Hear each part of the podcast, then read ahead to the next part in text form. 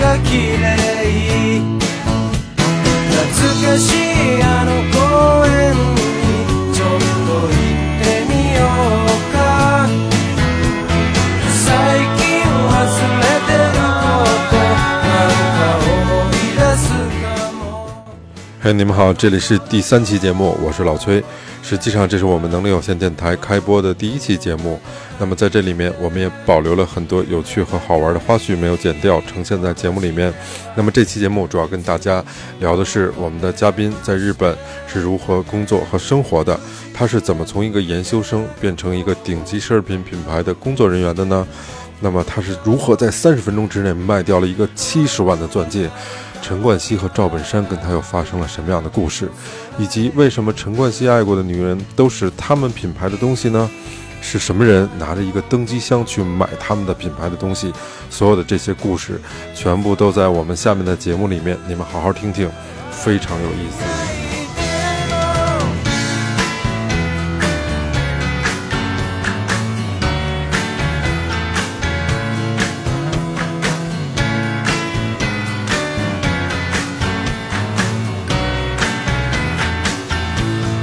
あの頃の僕ら今人に頭を下げて笑ってはいるけれど目に見えない涙こぼれるね自分へ向いて歩こう肩を落としてると思う Hello，大家好，欢迎大家收听能力有限电台，我是老崔。我是范范，哎，今天对我们来说是一个比较有意义的日子。哎，范范，今天是几月几号？今天是三月七号。三月七号，然后今天请来了一位嘉宾来跟大家打个招呼。 Hello，大家好，我是大碗。那我们今天请大碗来干嘛来了？请大碗聊聊他在日本的经历，还有因为你给我介绍大碗的时候，嗯你说的比较含糊一点，说他在日本做过研习生，然后又去做过奢侈品的导购，嗯然后又现在又去做导游，这个经历对我来说还蛮迷幻的，嗯，嗯，所以可以聊聊，跟我就们充说说满呗，好大奇。碗。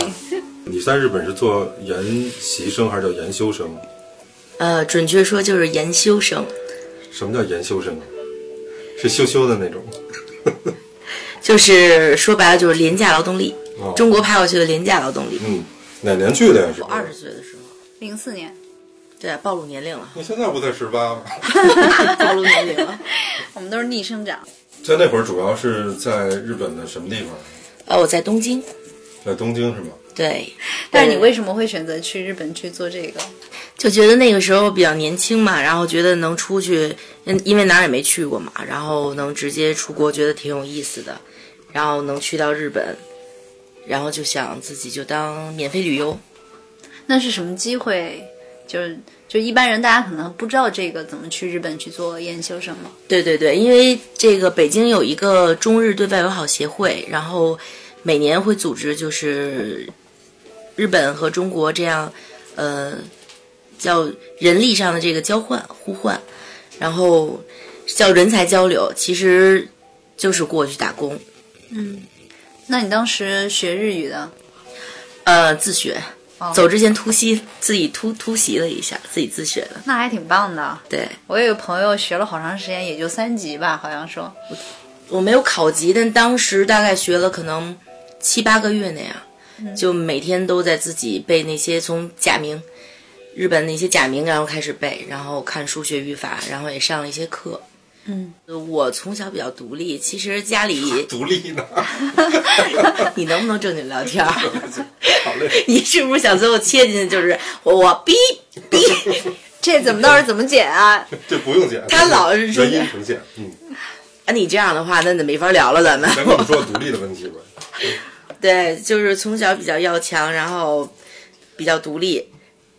说白了就是不听话。对，然后也不爱学习，你在日本研修生干什么呀？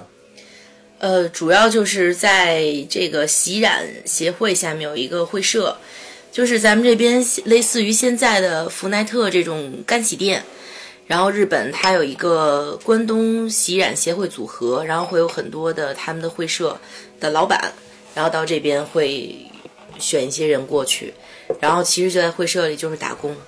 比如说会有衬衫，衬衫的熨烫，男孩儿可能会到这个洗叫白活，洗白活就是床单儿，酒店的哦床单、这种。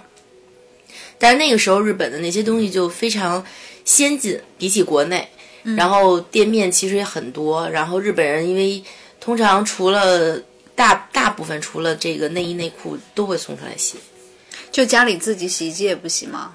是个很就很少，帽衫都不洗吗？对，都会送出来，因为日本人每天他是要穿换不同的衣服，就是对别人也表示尊嗯重。尊重如果有一天你穿着相同的衣服，然后你两天穿一样的衣服，不用去说，大家都大家一定会知道你没回家。对夜不归宿，对，没有尤其是回家女，生。对。所以他们送过来有很多东西都是送到干洗店去洗，甚至内裤都有人送到。哎，那你在就是这样工作一年，是不是觉得也挺无聊的？对，开始还比较兴奋，后来觉得挺无聊的。但是现在想想，那个时候二十岁的时候，然后就是初生牛犊不怕虎，然后就自己随便学点日语就敢出去那么那么去闯，挺厉害的。然后哪怕有的时候用单词，然后蹦单词那样去沟通，那你是挺厉害。那你喜欢日本吗？喜欢。喜欢啊。对，其实日本给我印象特别好，因为干净，然后都非常有礼貌。嗯，嗯，那你们去去做研修生一共有多少人？都都是中国人吗？对他每年都有这样人才交流，因为那个时候我父亲是在嗯普兰德这边的那个普兰德的洗染公司，也是西安的。对对，就是叫普兰德嘛。最早咱们这边洗染比较大的一布个兰德公司，是国内的还是日本的？普兰德应该是国内吧，我还真没有注意过这个。只不过这个它算这个什么二商集团，还是咱们这边就非常大那首旅旗下的一个分支。然后每年这样人才交流，其实除了洗染会，还有很多别的国区，嗯，像做一些瑜伽工，对，我瑜伽看到过工是什么样？我我上次在节目里面看到过，就是也有这个中国人去那边做那个研究生，他们是做那个鱼的鱼包装，哦，就把那个海鲜从那个海里打上来之后，然后分装，然后再再再这个发到全世界各地，他是干这个事儿。然后我看那个女的是干了三年，她是一个东北人，嗯，等于说他目的特简单，他跟大碗儿这个目的不太一样。大碗儿这应该是有点儿半工半学加上玩儿的这个情况，对。他是就到那儿就就为挣钱。其实研究生真正意义上来说，就是应该半工半读，就半工半半半学这样的。但我们当时到那边的话，先有一个月是封闭式的学习，就是让你学日语啊等等这些，都是嗯学这些。然后考核也会给你考试分 A、B、C 班这样，然后你结业之后会给你一个语就言考的就结考业语证言，啊 A B C 班，对。就是你在国内，你要这样先吧先学，那你不知道这是怎么你的跟客语人言交呀流呀？他你们不用你要生活呀、在那边要生存、你呀。们你们需要跟客人交流吗？要啊，我们其实对很少，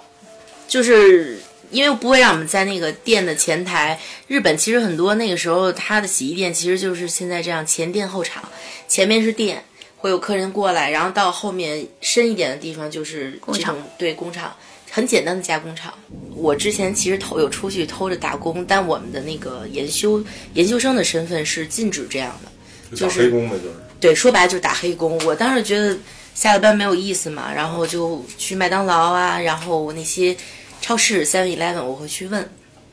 然后都都说不可以，就是我有那个身份证嘛，一看这是研修的这个说不可以，然后那个时候就就碰嘛，看到中国的那个就是料理店，然后就进去，然哦后一下就我特别我有插你感一句情啊，。我看那节目里边的研究生都特别累，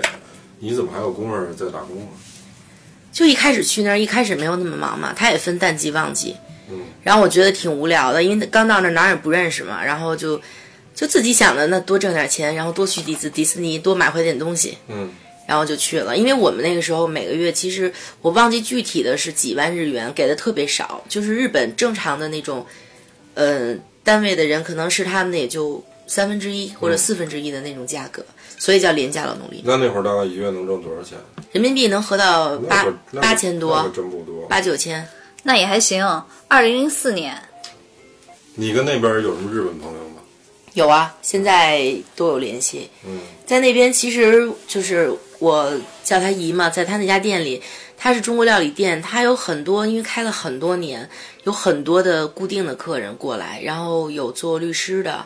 然后也有日本的叫就法官吧，法法法院部门的，然后有普通的那种工人，然后有有运动员，有很多人是她的这种老客人，然后我就会经常跟他们聊天。嗯，经经常聊天儿，然后就有的时候这语言就进步的挺快的。那说明你性格还挺开朗。要是我，我搁哪儿都聊不了。大家都觉得我那时候很小，因为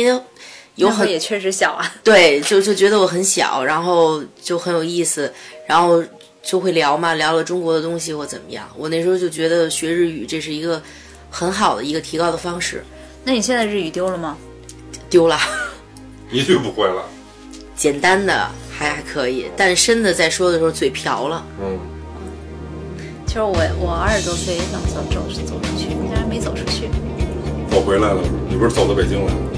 没走那么远呀。其实应该是走得远一点儿。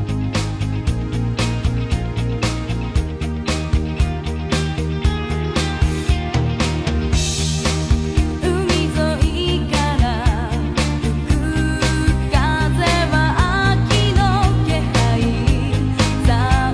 橋に雲がなびく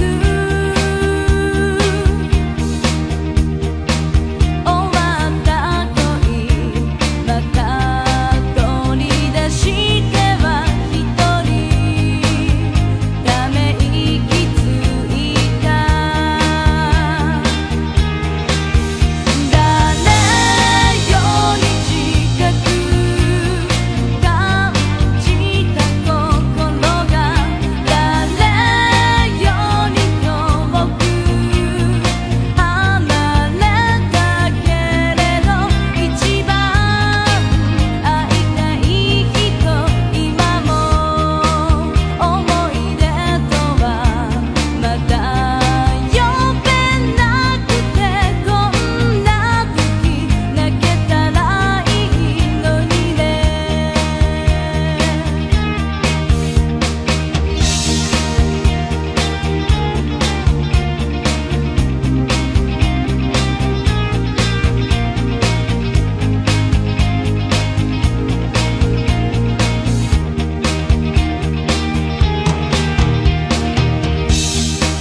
覚えたての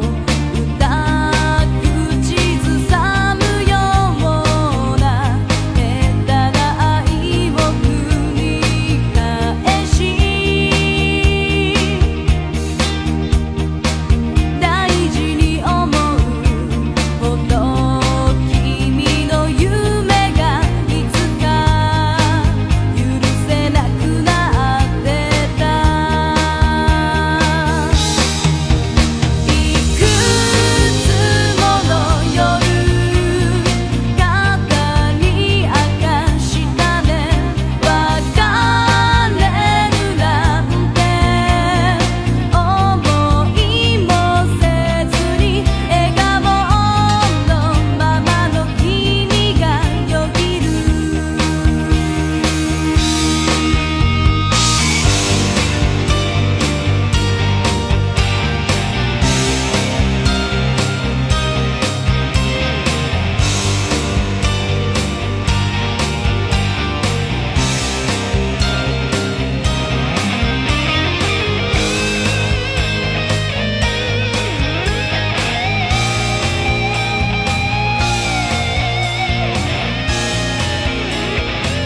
「誰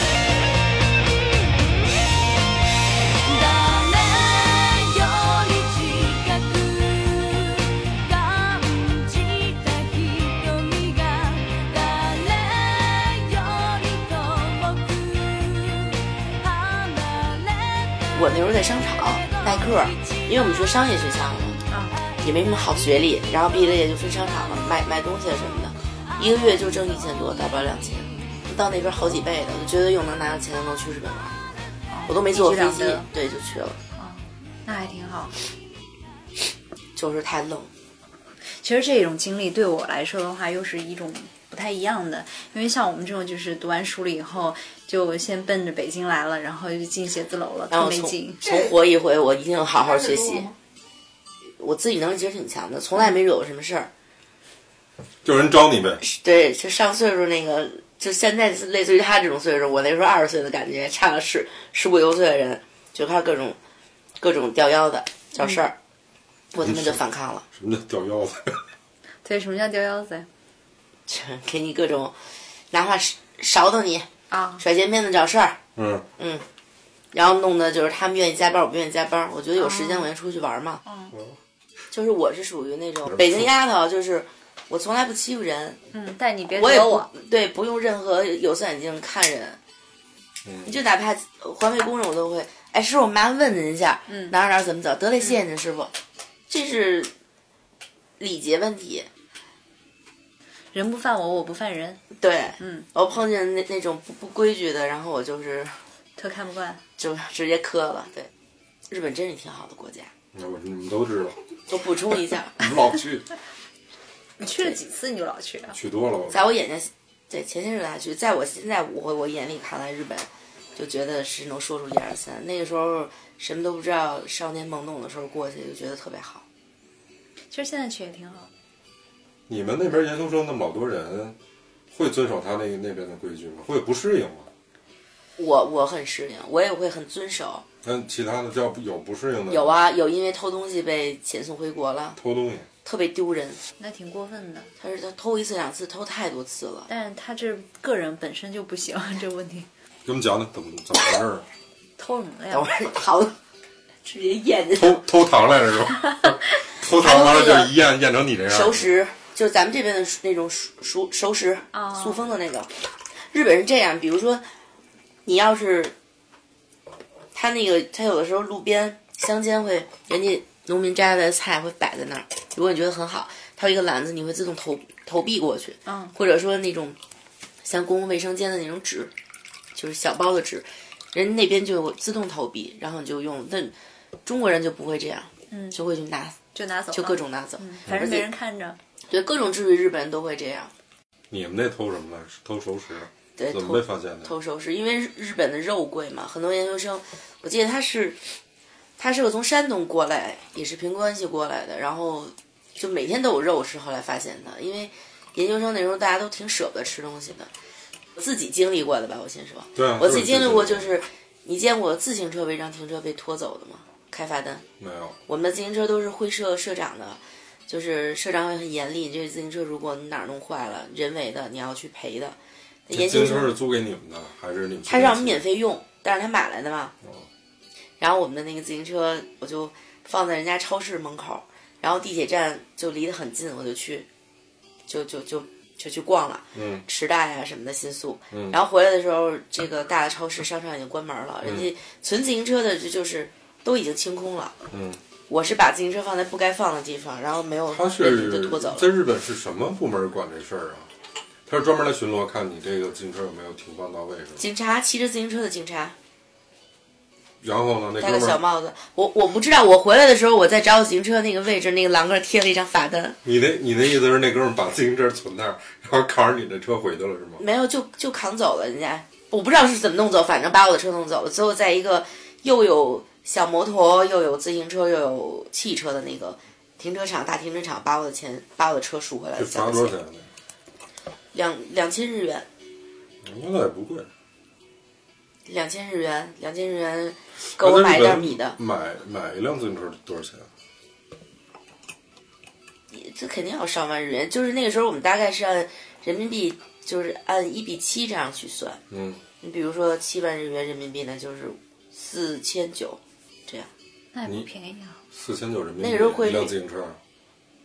我说七万的话，七万日元啊。对，就是这样算汇率。嗯我们大概也会这样去核一下算。我后来就就比较什么都想得开，一开始买肉买米，打电话特别贵，我会把从嘴上省下来的钱很多就是留着买电话卡。我觉得在日本吃的都特别清淡。 你吃得饱吗？咱们应该改一个吃的话 题，更能聊出来。好，我们现在改 嗯吃的话题了啊！我现在正吃着呢。你爱吃什么呀？在日本？我爱吃肉，我不是在日本，我在哪儿都爱吃的。但是哎说到这个吃的话题，我们把嘟嘟请出来吧。嘟嘟，为什么吃的话题 Q 到我呀？嗯，来你坐这儿呢。这嘟嘟去日本也去了好多次了。嗯，你最爱吃什么呀？在那边？在日本爱吃什么？爱吃肉。在哪儿都爱吃肉。别打墙了，再说一遍，不光是在日本，在哪儿都爱吃肉。 你自个儿做饭吗？大大碗那会儿，做呀！我蒸馒头，我从国内过去的时候拿了好多的那个干酵母，安琪，安琪的干酵母，嗯对，那炸油条的不是你，就是他每年都会，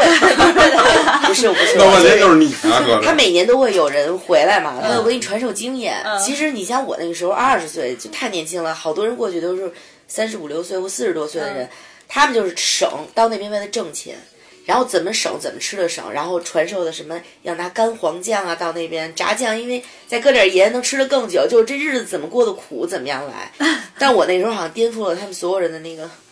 传统的想象我。就觉得那边理发特别贵。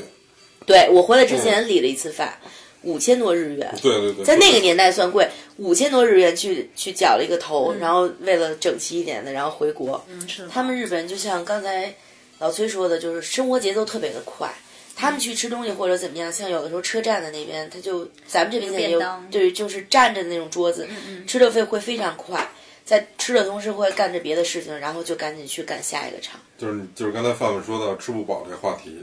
这个我就必须得说一下我们嘟嘟了，是吧？嘟嘟有一亲戚在日本，哦啊、据说大嗯卫，大家对那个不知道你们有没有吃过那吉祥馄饨，特大个儿一个那个吉祥馄饨。能吃几碗？那吉祥馄饨一般人吃不了一碗，我这个嗯饭量吃三个，然后努努力可能吃四个，嗯能能吃。我我那个在日本那亲戚能吃一大碗吉祥馄饨，再吃一份炒饭，然后再吃喝一杯珍珠奶茶。 女孩儿是吗？，对，然后特别瘦还，特别特别能吃，从小就特别能吃。然后去了日本之后，就是吃不各饱种吃不饱，他就天天那个他们附近，他住那个地方叫新小岩，然后那个超市差不多十一点十一点半那会儿，那个肉都半价。十点半吧，我记得是，就是每天晚上都会有那个对对十点对，半半价。有一个特别动作特别慢的老大爷跟那儿贴那个半价那个标签儿，然后就好多人站在他后边儿，他贴完人就拿一个，贴完就拿一个。然后我妹每天就天天着急，老头儿贴太慢了，你知道那吗？你们知道，就是中国研究生以前就经常爱干一件什么事情吗？嗯，就是也是之前的人去回来给我们传授的这个，他们会在超市后面会有一个，就是超市后面一个通道，他们是除了贴是快今天的没有过期的临临期的就贴上了，它有的是限制非常严，比如几号到几号，嗯到最后一天就是会贴住就不可以卖了，就直接扔掉，这些东西人家是要处理的，嗯他们就会扔到后面就走。日本人就很自觉，没有人去碰这些东西。然后研究生就从那边去捡，比如鸡蛋，那鸡蛋在他们眼里没有什么过不过期、过保质期，不坏嘛，就会牛奶很多东西捡走，就够可能他嗯还是觉得一周口的饭。口味不太好了，是吧？最后那个超市就是最后他也报警嘛，因为扔的东西都都没有了。那因为他它有定力啊他有人会清理的，人家是就像麦当劳到日子，人就这个垃圾分类，或者比如说这周一到周几只能哪天去扔电视这种大件的东西放在门口，谁来收要收这个清理费，我要你要扔这个垃圾你还要付钱，但是他们放在那边二手的家具，人家付了钱了，结果东西没有了，然后就是被研究生给捡走了，比如电视，嗯，洗衣机、啊电视都有小洗衣机，对，小录音机这些都给捡走了。嗯他会觉得，哎，别他那个屋里的，他能用，就给捡走了。可是那东西是是真回不收的这能吃个了吗？还是说那口不感新鲜了，我估计是吧？就是超市会控制，对他觉得今天到这个日期，这个咱们那个赏味期限就就截止。所以范范，你你你是没在日本买过那十点半以后超市里面那些东西吗？没有。它那个其实就是我们这边儿在这种高超里面卖那些肉啊什么的，嗯比如都喂好了的牛排，它基本在十点半以后就全贴上半各种刀工的肉，各种做法的肉，各种部还位有的牛肉，牛奶、对，嗯，鸡蛋都会没有。有，好像没逛，我没逛超市。嗯你你妹妹是不是就老吃那个？是就是去那儿之后迅速的长了十斤，因为每天晚上十点半之后吃 肉，因为肉都半价嘛，他就可了劲儿的吃肉，长了好多肉。但是我跟他在那边住，我发现日本那水果特好吃，草莓呀、什么的，特别甜，比咱们国内的不知道是为什么，比国内那味儿好像我觉得就是水质好吧，对日日本的水是直饮水，对嗯对嗯就直接就接出来可以喝。就它整个那个水质比中国水质可能要好，所以它的那个长的那水果也好吃啊。大碗回来之后做了一个这个高端奢侈品的一个销售的工作是吧？对，卡地亚。我们当时学还得学法语那几个单词，拉涅，伦总教我们就是这样，是这个样子。你看着我的嘴型，拉涅，就我们那个香港的那个，嗯，就老让我们这样。然后我那们是也得那是法语卡地亚的意思啊。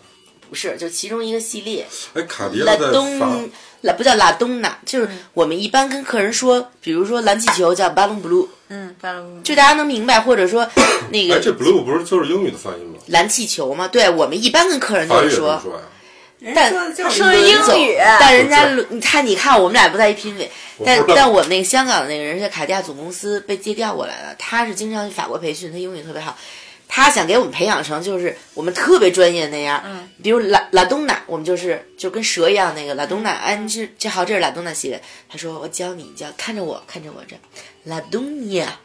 他说拉尼拉东尼亚就啊就优雅，就是优雅，法国人就是优雅，对优雅皇家皇室。我所以让我们走路也不能带风，这我得给你们演。你走路还带他那天问我，我们是挺可乐的，因为他知道我这人是一，我操，恨不得和操男孩一顿的一人。我在卡地亚的时候，你反正你也站停呢。假如我现在站着，不能靠柜台，站着站着，你想象比我要卡掉一边一个，就留三分之一这宽度的人，嗯，梳着头发，化着全妆，戴着一个丝巾，背着包，穿着高跟鞋，穿着西服，微笑着看着你进来。你好，欢迎来卡地亚，声音还比这甜美。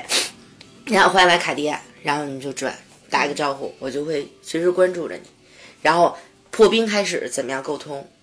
破冰就是你懂吗？你们做销售你懂吗？如何破冰？嗯我知道，我们要培训好久这个如何破冰，你们对这种客户怎么破冰啊？各种我们角色扮演，就那你是跟我说同事之间会难为他怎如何破冰。嗯，那你你比如说你跟范范你们俩，他是来逛店的，你好，欢迎来卡地亚。我随便看看。对，我会给您一些时间。对，有同事就这样，心里可能千万遍我操你妈就过去了，但是我还得说好，那你有什么需要随时喊我。但是那你说这种，其实我经常就是这样，我、嗯，我从来不会粘着客人，对，因为有时候其实客人特别目标很明确，他知道自己对要什么，然后或者他你其应实该搞培训去。对说的真好，我就是因为我自身体会，我觉得有人老跟着我会特别别对，扭，特别干什别么？扭。其实我本来就是想自己，也许我没目标，然后我看一圈儿相中这个了，我可能会问你了。对但是你非得跟着我后面，因为尤其是那个那个奢侈品专柜的都特端庄，你知道吗？是对比你穿的更端庄。有时候你拉拉他进去了，然后他跟在你后面，请问有什么需要啊？然后就那个劲儿，然后你看，然后靠，不想说话了，随便逛逛，录着呢就这样，真的就是挺好的，感觉你不录了，嗯 你行不行啊你？你卡地亚吗？给他 pass 掉了，太他妈气人了！我这鼻子刚才实在，真我是。都你看我们俩这刚聊上，然后他不我们录就了有形有色 的，真是。啊，第一期就给我 pass 了。你就是 pass，我以为你上被岗 P 就掉上岗了是了吗。问我是吗？哦，卡地亚，卡地亚哪国的呀？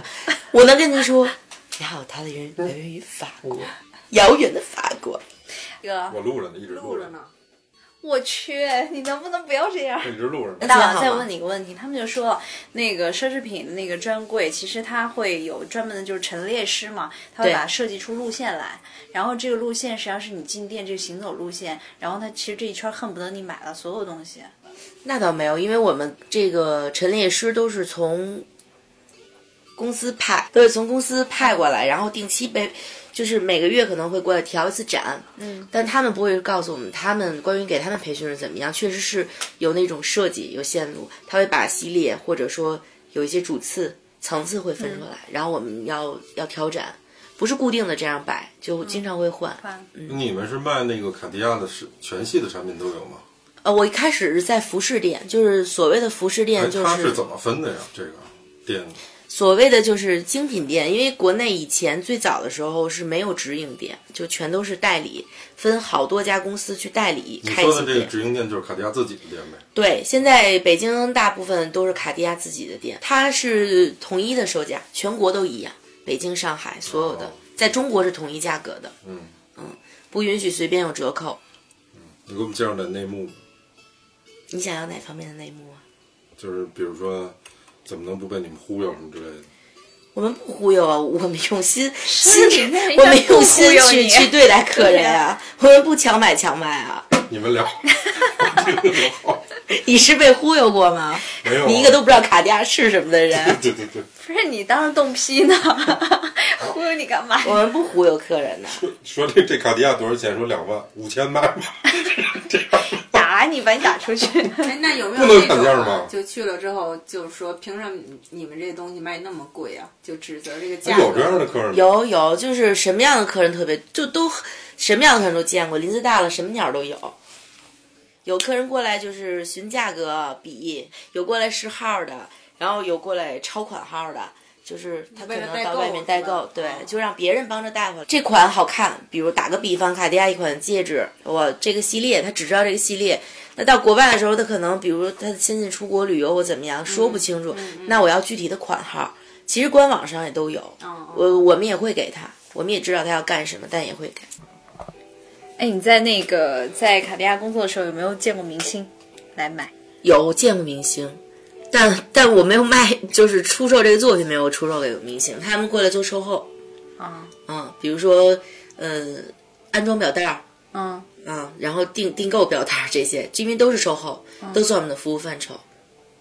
但是我觉得他们东西应该也不都是在国内店里买的吧？对，因为他们可能也对经他常出们拿去那个到处联保证书过来都是国外的账，我见到的三四个都是这样的。有没有特别大腕儿的？北京电视台的当家花旦 主持丽坤，哦，我帮他按的表带儿，本人其实挺低调的，也是过来做保养的。没有直接拿了一个表带儿，拿了一个蓝气球，本来想问一下白金特殊旋钻满钻的蓝气球，那得然多少后钱啊粉色表带儿，哇，粉色粉的色嗯，的，粉色的皮表带那儿，得多少少钱？女心啊我！不知道国外这那款我们店里没有，是国外的，估计呢国？外带过来就满钻的这种，满钻皮表带儿的，还得好几十万。嗯，大大几十的，哎，有的人说那个就是你们做那个奢侈品导购是吃青春饭的，呃，我觉得是，所以后来我换行了。虽然我们那边对年龄没有说太要求太年轻的，或者说到一个什么时间你就不可以干了，也有岁数比我比我大不少的，但是最多的我看没有到四，没有超过四十岁。呵，好家伙，这我们都快下岗了。 没有超过四十岁的。呃四十岁老板就会把你调到其他的这个品牌。哎，对，还有一个问题，是都是导购都是女孩吗？不是，不是啊，我们店里对有就就有男孩儿啊，有颜值很高的男生的，有好几个男孩儿，精品店就是服饰店也有男孩儿，然后我们所有这个每个店要求必须要有一个保安，他会穿着黑西服站在门口，然后呢，他不管卖东西不就？嗯对他不管，他只在门口站着。哎，但是也有很多导购是男生，因为我觉得女顾客多的话，有时候有男生服务的时候呃，其实除哦还舒服了点儿除了就是说，不不不不是光卡地亚，很多品牌都是。，对都有，你看那些一线的那些奢侈品品牌，你去逛的时候，在商场你不进店，你就从店门口过，太多了。对，那你们给就是每每个月有销售任务吗？有销售任务啊，没有压力就没有动力嘛。必须有啊！所有的销售哪没有 KPI 呀、其实我面试当时面试的时候面了三次试，就是初试、复试，嗯然后最后最后一次面试可以，然后还有家访，嗯，然后还要有那家个，访对，他会去你家里，还有就家是访呢经经理级比较高的总，然后会会会跟人事部的人去家里看一下，因为会我来我去们家当时访要求都是北京户口的嘛，啊要看一下你家里的那个状态。为什么呀？他是怕被怕丢东西货跑也我我当时因为也猜测你不可能问公司你为什么要去我家里看，但每个人都经历过家访。这就相当于是一个入职的标准。对，你要体入职体检等等，这才是后面一系列三个三次面试。他对什么身高长相有要求吗？具体的我也不知道，我知道我当时面试的时候一共二二十四个人，最后留留下两个，就我那就我那一批我知道的，后来见到的就是另外一个，他分到了别的品牌。应该我觉得是对长相有一他可定能要求，最起码要是就是看着顺眼，让顾客看着也喜欢。后来我我当时后来跟那个跟我面试是香港那时候香港卡地亚品牌调过来的一个总，他跟我说觉得我很有亲和力，就是他有的时候问我问题，问很多问题，我答不上来的时候，我就只我只会笑。啊他觉得亲和力非常重要。对对对，因为当时我其实没有觉得我我能面试上，是因为我觉得可能身高也没有那么高，我又不是一米七几那种大大高个那样、很高挑，而且我面试的同同批二十多个人里面有很多是化妆品票过来的，哦有迪奥啊，有香奈儿啊这些大的品牌，雅诗兰黛的化妆品专柜的，哎，那种化妆品专柜导购过来，我觉得长得一张那个脸就是挺挺化的特别的浓的妆。特别标致，看起对来。啊，我但上次特别去冷面试，我记得最早穿的特别的朴素，穿了一个长的那种衬衫，长嗯都是格子的，然后特别简单就去面了个试，扎了一个马尾，然后淡淡的妆，几嗯乎看不出来。然后我就觉得、呃、没戏了，就不用想了。但没想到又通知我复试、三试，那你们要碰到这种，比如说店里卖的这种不太流行的、过气的这种样品，要怎么处理？就是公司每个月其实它都有会有调展，还有调货，它会有一些东西是要调进来，然后再调出去的。我们只要按照那个单子去整理好，把作品都保护好，包括所有的表。其实你说这么贵的东西过来，每个客人都希望他是第一次，他是最早触摸到这个东西的对，他不愿意被别人碰到，但是东西又很稀有、很少，不可能说我们量产摆着这些很高价值的东西都是样品，所以每个东西数量可能有些东西就是一只一一款就一只，对，所以我们就会来的时候，我们都要要求不可以肉直接碰到这个东西，都是戴着手套要戴着手套，嗯然后包括表过来，它都有本身的口袋有膜这些，我们要把签儿都要弄好，然后把所有的表包上表膜，包括皮表带儿，你们可能看不出来，细看才能看出来，是那种那个表膜其实挺贵的，后来才知道。就是那种也贵，透透明的膜有弹力的，我们要把它搁到表上面自己去剪一下，然后后面粘，但你又不能让客人看到这个表上上面面糊的那对有种乱七八糟七疹嗯很透明的，客人有的时候拿出来就是啊，这上还有膜吗？就这样，那很薄啊。对，它是有弹力有韧性，我们学这个要学好久，怎么去把这个包的好看，经常会不合格。你比如说像你们这个卖奢侈品的人，是生活也得特别奢侈。不是啊，那就是老百姓。其实，在我看来，我个人理解就是，都在商场，可能都是销售人员，就是导购。我们无非就是在别人眼里看高级导购，因为我们挣的可能多一些。那可能你比如说楼上他有卖卖鞋、卖童装这些，卖运动品牌。因为我以前干过别别的品牌的导购，那并不能说人家的工作比我们要低多少，他可能挣的就少一些，可能人家也也很辛苦，那相当于一我个们，光鲜一些。比如说对，月它薪，光鲜一些，因为你经常去那个，就是那个大品牌的，他那个专柜的导购，一身都是自己本品牌的会衣不会服生。活特别有落差？就因为你不在那个场景里面，就你每天接触的都是那个特别贵的奢侈品嘛，这些。看时间长了，我自己其实也也麻木了。我个人没有、下了班，其实我还是可能不像大家听到这样，就是以北京丫头片子说话那样。我也需要正常的，就是习惯性的。我毕竟北京人说话有儿化音，很多东西。其实，在卡地亚干了也也也快三年，三就说三年的时间，我总结出来，其实运气成分其实也也很大的因素。我老说风水轮流转，你不可能你连连着几个月你都是销冠。对我做过好几次销冠，我也做过就全店最后一名。心里你要调整你自己的这种落差，下个月的任务领领过来，你要怎么样？那这个客人过来的时候，其实他如果带着购买的这种欲望，或者他可能是觉得我心里犹豫，但是呃有想买的想法，这种可能成交你机会要大很多对。有的客人跟你聊得非常好，甚至有的时候他就在楼上上班，他经常会下来试一试啊，就看到了跟你打招呼，他可能你在这上班多多久他都不会买。对，哎，你们在这过程中有没有碰到那种过来跟你们砍价的？有，但我们会告诉客人不要，呃，告诉客人这个东西是没有办你法碰到降过价这样的的，人多吗？过来跟你们砍价啊的？不是很多，就问能便宜不？啊，或者就说 为什么还要能带价口格音嗯呢？山南海北很多客人，其实内蒙的客人不问您好，没有那么客气。啥牌子这是？ 尤其是以前我会在我我在王王府井一家啥店牌都里不待知道过就，进去了是吗？对，我在王府井一家店待过，那家店就是你想王府井的客流特别大，那步行街上、有很多人进去看红地毯，他会笑的。商场里面觉得，哟，地毯哎，进去踩踩怎么样？ 然后一圈小帽，就旅游团那个小黄帽，我们叫小帽。把把我们的这个柜台就围满了，那个圈儿圈儿的那种表柜，然后就趴在那儿数，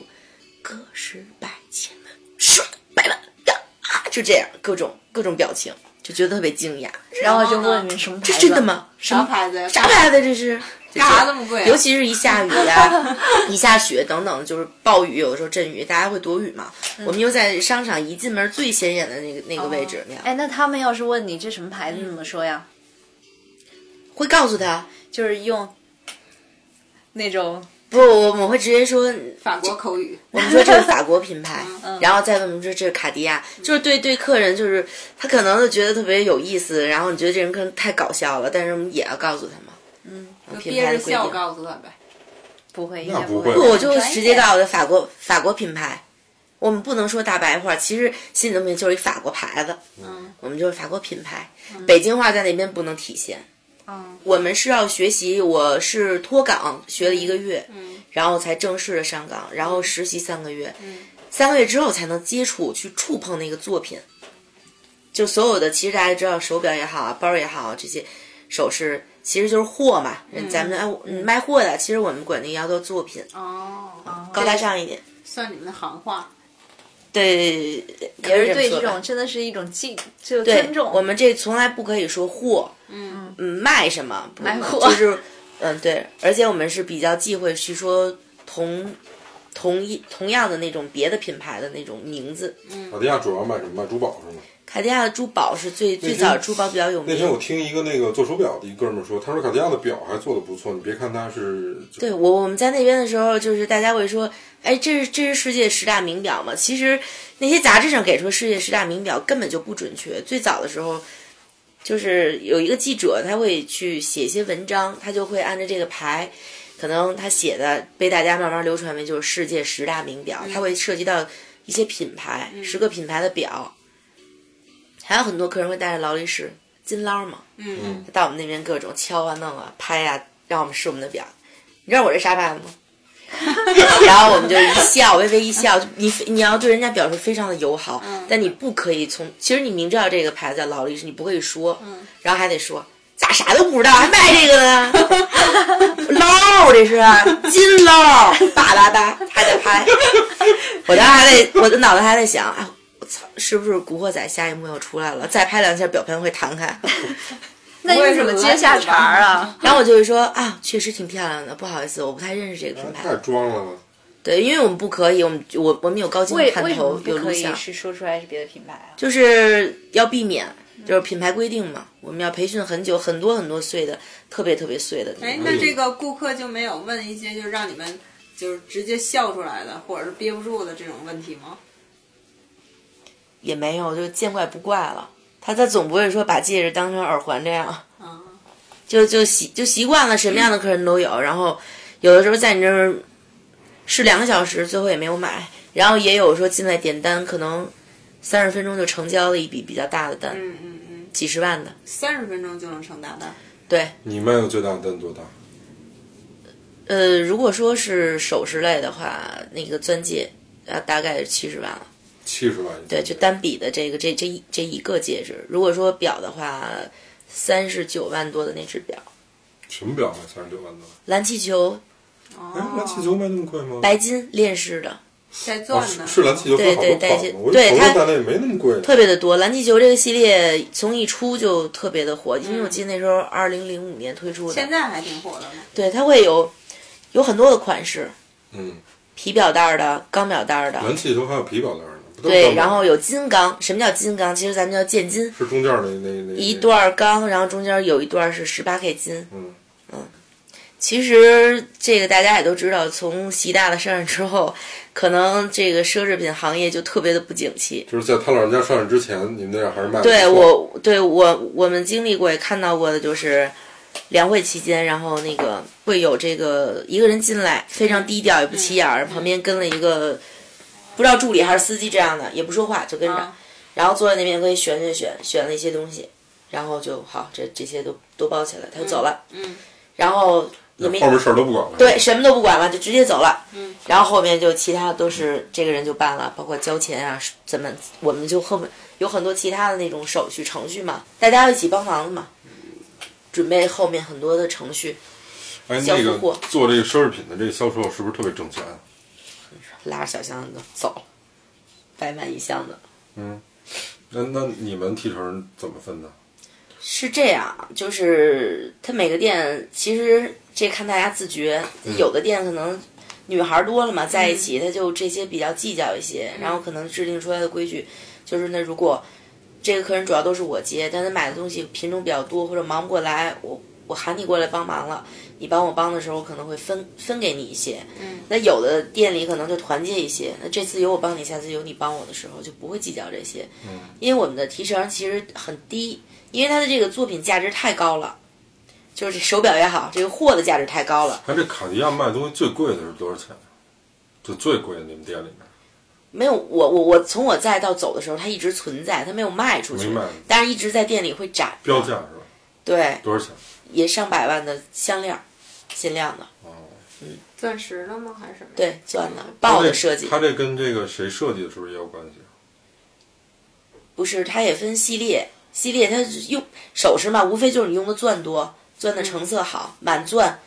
点点点位钻、小颗的，就是哎说你也分不清就说白，比如你一颗戒指上面，嗯像卡地亚 Love 系列，您肯定知道对不对？Love 系列这一圈儿，它就是螺丝钉的设计嘛，在螺丝钉上面镶镶一个钻，就是螺丝钉不是说真的螺丝钉，对是那个造型。它造型上有一个像螺丝钉，它的那个圈儿上。 Love 系列的戒指，哦，这您经理级。你要不 要百度一下？ 小红书，让听众听 听，听觉这人这他妈主播真鸡巴 low，螺丝钉，你问问西哥你就知道了，西哥是谁啊？赵本山赵本山。赵本山都辣不呀？不是那这陈冠希，现在大家点评不都说现在越来越像赵本山了？陈冠希爱过的女人、上过的女人，全都会买一个 Love 的镯子。为什么？镯子啊他买的是，嗯，哦，为什么这？样，真爱无敌，真爱永恒。操！哎，你们培训的时候有没有去，就是培训教你们怎么去判断顾客的心理啊？还对有对对，都都会有，他他会教你，然后包括如何破冰。刚才咱们有聊到，嗯哦对对对怎么样破冰？客人过来，我们现在要切入一个更好玩的话题，我觉得破冰还是挺重要的，因为这个顾客太多类型这了。破冰我觉得好像除了跟这种商业最直接的嘛，商场里面对面，嗯除了这，我觉得好多的这种这个人与人接触之间都有一个破冰，怎么去打嗯对嗯破的，对吧？是。有时候那个进了一专柜，就是不是奢侈品吧，就是一些那个服饰品牌，嗯然后进去以后老觉得那些导购就有点阴阳怪气一样，或者是他那个语会有气，啊对吧？这个总专卖店会有，嗯对，总有点让你觉得不舒服。其实你也不是说买不起，但是他一进来，然后跟你打招呼那个方式，让你就觉得特别不爽哎，。有一对，就是说这个有一些专卖店，他是怕保护嗓子嘛，为什么都说话呀？欢迎光临泽丹哦，就都是那个口吻。 别从卡地 亚啊直接给给扔到地下。这个毛巾炸酱面都是的。还真是，啊是吧？他们是为了保护嗓子吗？中国名牌班尼 路，国歌班尼路。你记得以前大卖场啊，拍着手，对 啊，对对对 对，哎，弄得特吵的音乐，对然后拍着手。然后那是一为了排保护店嗓子，哎，现在那个就是之前我记得公主坟那块儿，对那个就是对一公主坟排那店，对吧西？单，嗯然后对劲劲松这边对对对对对，好 的。然后，但是他们就觉得你还特别不友好那种感觉，尤其是你离店了，你真的是没看上什么东西，然后离店上，欢迎下次光临，然后我就觉得特别难受。对，这可能他也看这个，其实看这个导购的一个心态。嗯有的导购有见人下菜碟儿这样。嗯，他他有的人心态就好，就不会这样。那你们怎么破冰啊？破冰看每个客人的那个情况，那有的客人进来可能就是直接你跟他打招呼，他就会很友善的跟你回复。嗯，有的人直接就会过来告诉你我需要什么，就很明确的，哎，我问一下那个这边有什么什么系列，或者你帮我一下看看怎么样，这个有什么东西维修，或问一下表带儿等等，都会都会有帮我安一下表带儿，从国外带回来的。那有的客人就不愿意让你打扰他，那你就默默的去干一些别的，你去关注他就好了。其实你不管你是在这边，比如说你去摆你的作品或怎么样，找一些事情干，但你的眼睛里其实主要你还是有这个客人。但是你也不要跟着他，对吧？我的习惯是不不去哦不去跟着客人，给客人一定的空间，因为我自己，你反过来的我的想法就是，我我自己如果走在这个奢侈品店里面，我也不愿意旁边老有人跟着我撵着我，对对对对，就我在看什么，好像后面有一个眼睛在盯着我一样。对，是这怕样。偷东西似的感觉。对，就是给客人的那个这个感觉舒适一点儿。嗯，客人会有有需要会叫你的。哎，你有没有遇到过那种啊？就是他从别的渠道买的，就是卡地亚的东西，他拿到店里说让你们帮着识别鉴定一下。有有有有，就是因为那个时候我觉得好像代购还没有像现在这么多。嗯嗯嗯那有客人可能别人送给他的，或者从、哦嗯从外面买的带过来。其实有的东西我们一眼能看出来，但我们的品牌给我们的规定就是不允许。即使你能判断，也不允许跟客人说出这个东西你就是假的，嗯，因为客人的心里他就是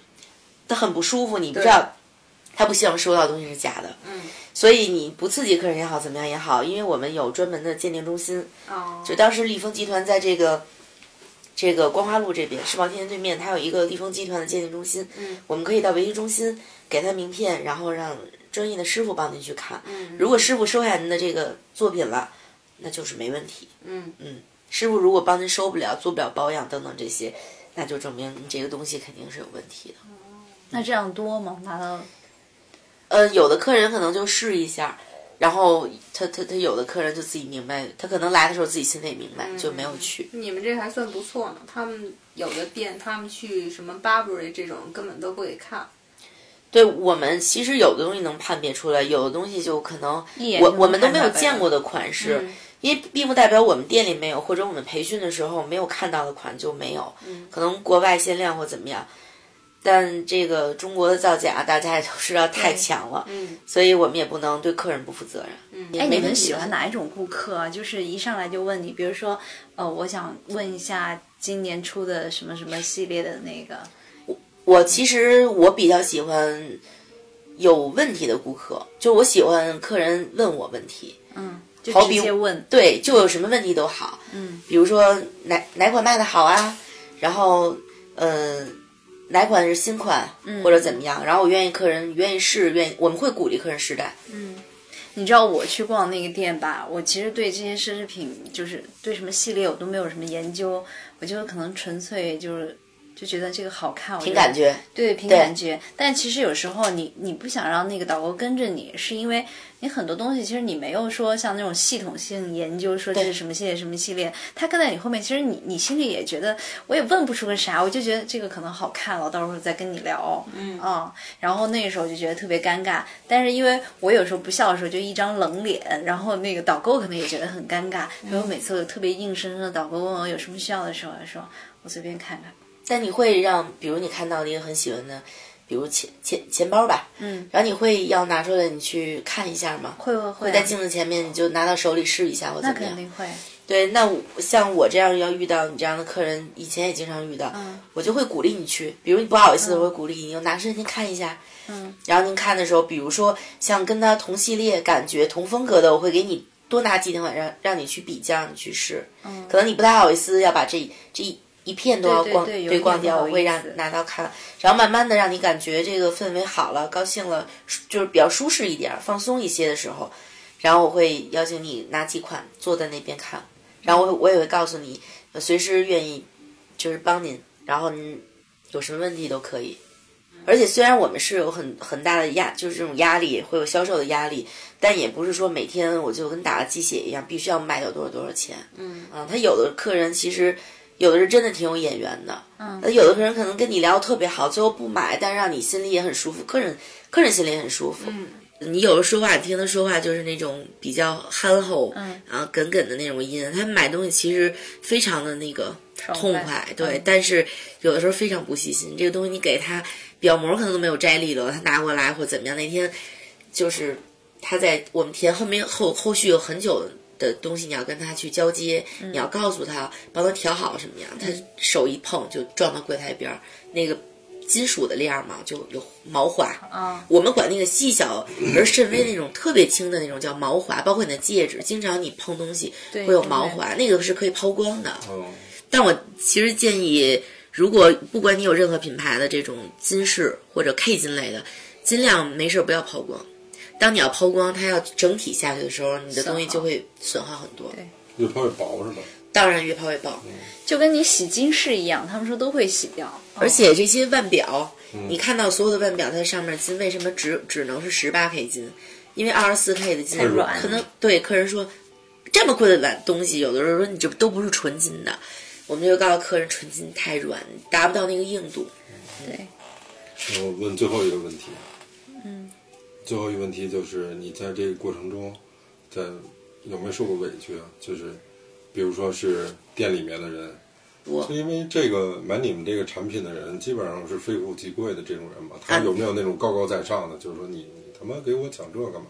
不用找你给我讲这个，没有，这样因为客人消费这其种态度其实他还是希望得到尊重。嗯他有的人可能越越低调的人，他越不会说什么，然后去购买，不管多少钱的东西，他都会非常客气跟你就走嗯了。有的人越是买点东西，可能他恨不得我也好，然后我同事其他人。八个人去围着他转，要那种感觉，他无非就是找这种感觉，被但他捧着不会的感觉嗯太对，不会太刁难你，他只是希望得到一些让你们去夸赞他、称赞他。对，因为他有时候去这种店享受的是服务嘛。对，嗯，他其实他就是想觉得，可能说实话，这个东西其实在中国觉得就是奢侈品，在国外的话，大家可能不会像中国人就这样去看待这个东西。嗯，你买一个东西，其实你在我我我看到过的，在老佛爷的 LV 店也好，或者在瑞士卡地亚那些很多的品牌，然后。这个大的表店你去买，大家对待你，就你买与不买，你去沟通，你看到的是都一样的态度。嗯，那你在这个整个做的这个过程中，印象最深的是哪个顾客呀、说了一个女孩儿说来了，就是来了四次，次，最后还是买了，第五次买了，而且我第五次没在，一般卡他地亚都他啊什直么接点着我的名字买的，那最后就是的要业绩算你身上了吗？算我其实很少给的，因为我们千分之七的提成，因为价格太高了。二十万，你算算千分之七才给一千多块钱，对他没保底高那时候，现在人家看来八千块钱，你觉得上一个班八千块钱保底算个屁呀、是，在那那一年八千，商场里八千真的那你在那个卡地亚卖的第一个东西，你还有印象吗？有印象，是一块钢表，表坦克对，哦，特别就是方形的那个法国对法国坦克是卡地亚非常著名的一个系列没，错那个时候还没有出蓝气球，三万四千八，是个什么样的顾客买的？我当时也挺懵的，就是一个正常的一一对夫妇买的，先生买给一个太太买啊，的，买一个，小号的，就先生买买给太太的，嗯结婚周年的礼物。嗯，因为那个时候我三个月我不能碰这个作品嘛，我们叫作品，你可以协助，你可以学，但你不可以自你自己去不能上手碰是吗，哦对，你但是怕那嗯你没天就是有分正寸。好正好赶上你接待，对，就是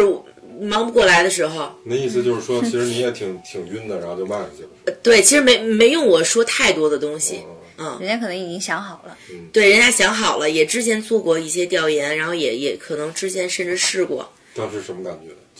兴奋啊。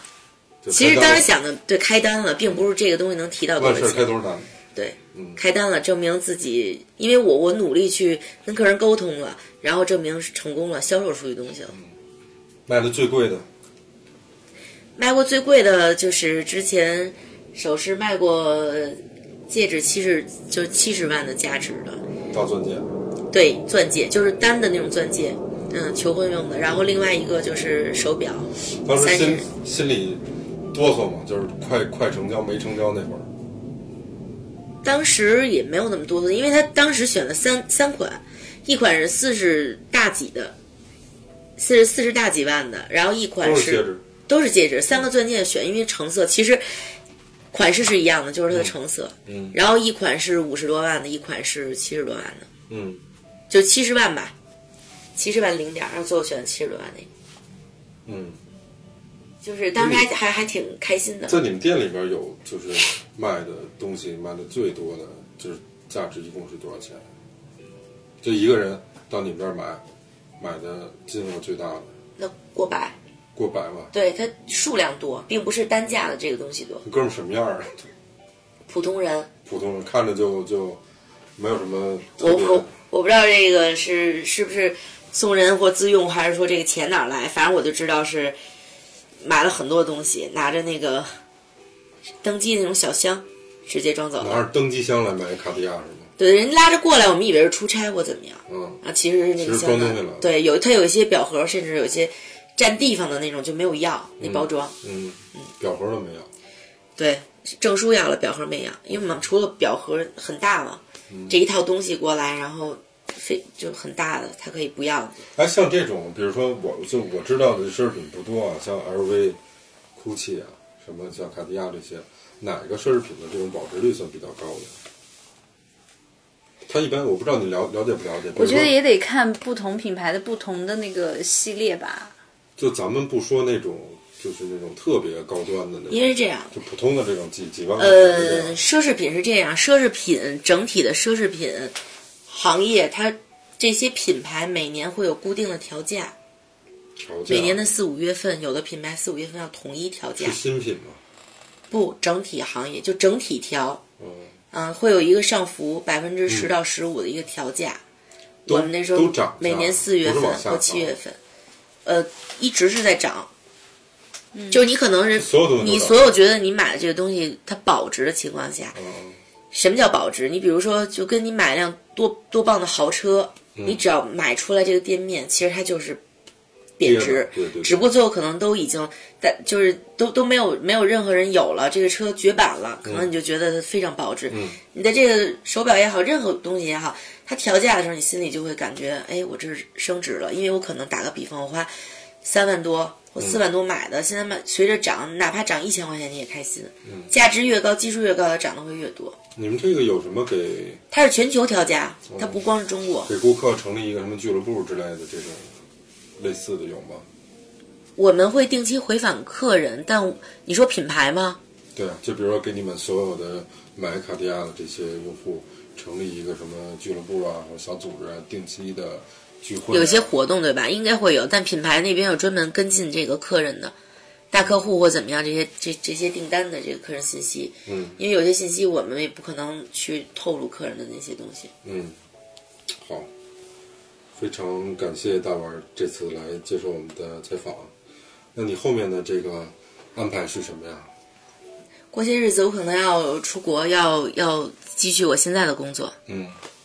现在什么工作？啊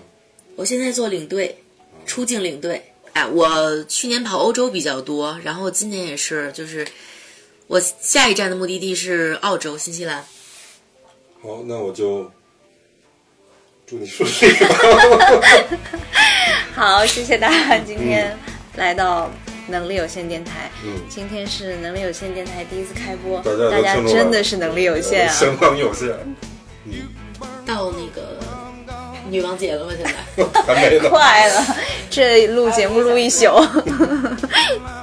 好真的是能力有。限全。脸都红了。那嗯，那就这样，谢谢大碗儿，谢谢大家，嗯，拜拜。拜拜。晚安。 is the flow.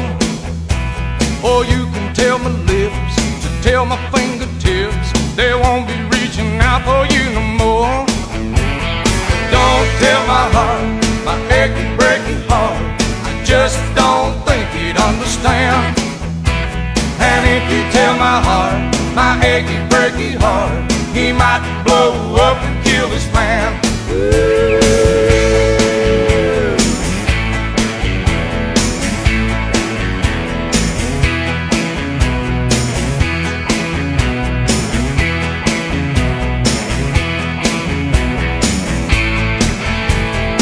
You can tell your mom I moved to Arkansas.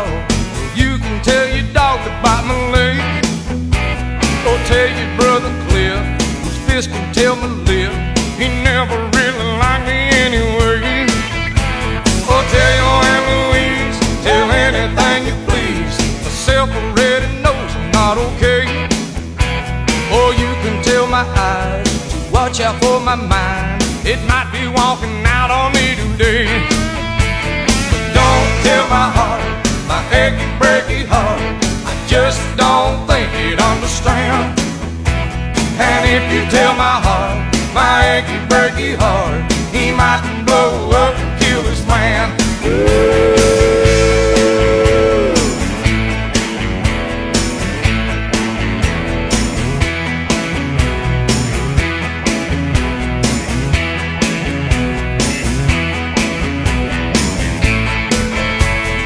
Don't tell my heart, my aching, breaking heart.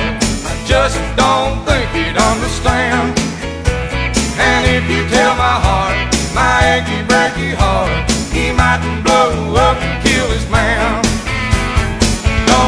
my achy breaky heart. I just don't think he'd understand. And if you tell my heart, my achy breaky heart, he mightn't blow up and kill this man.